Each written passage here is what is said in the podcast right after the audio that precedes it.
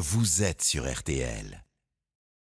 Monsieur Immobilier nous apporte son expertise, c'est utile. Bonjour Stéphane. Bonjour, bonjour, bonjour. On parle trésor. Si j'ai trouvé un trésor dans ma maison, qu'est-ce, qui, qu'est-ce que je dois déclarer? Bah, Qui ne rêve pas de découvrir chez lui des pièces d'or dans le plancher ou un tableau de maître oublié dans le grenier? Et oui, ça peut arriver. Nos logements renferment parfois des trésors cachés oubliés depuis des années. Alors une telle découverte, si ça m'arrive, est-ce que je dois la déclarer? Tout à fait. Découvrir un trésor est une bonne nouvelle, mais pour éviter les ennuis, il faut se mettre en règle avec la loi. Tout d'abord, selon l'article 716 du Code civil, le trésor est toute chose cachée ou enfouie sur laquelle personne ne peut justifier sa propriété et qui est découvert par le pur effet du hasard.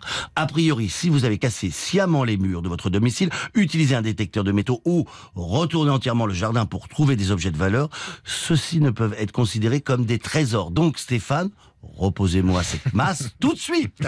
Je pose, c'est promis. Euh, si quelqu'un d'autre parvient à prouver que l'objet lui appartient? Si un ancien propriétaire du bien ou d'un objet, par exemple, parvient à prouver que celui-ci lui appartient, il faudra bien entendu lui restituer. Mais vous faites bien de me poser la question, Stéphane, car il existe une subtilité. Le même article du Code civil précise, la propriété d'un trésor appartient à celui qui le trouve dans son propre fond. Si le trésor est trouvé dans le fond d'autrui, il appartient pour moitié à celui qui l'a découvert et pour mmh. l'autre moitié au propriétaire du fond. Donc, si vous êtes propriétaire de votre logement, ce que vous avez trouvé vous appartient. Si vous êtes locataire, vous devez partager avec le propriétaire ou alors rien dire. Et concernant les démarches administratives?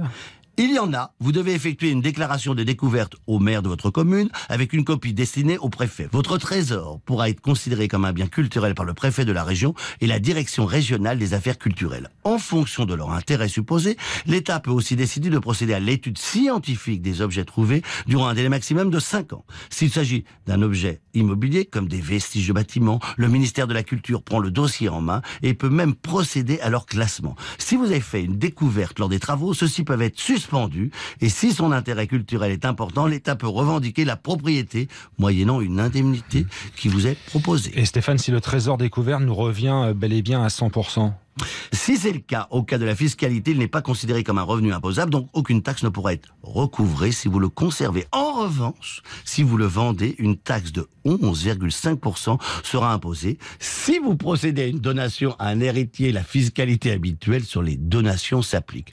Quoi qu'il en soit, chasseur de trésors ou pas, vous connaissez le dicton.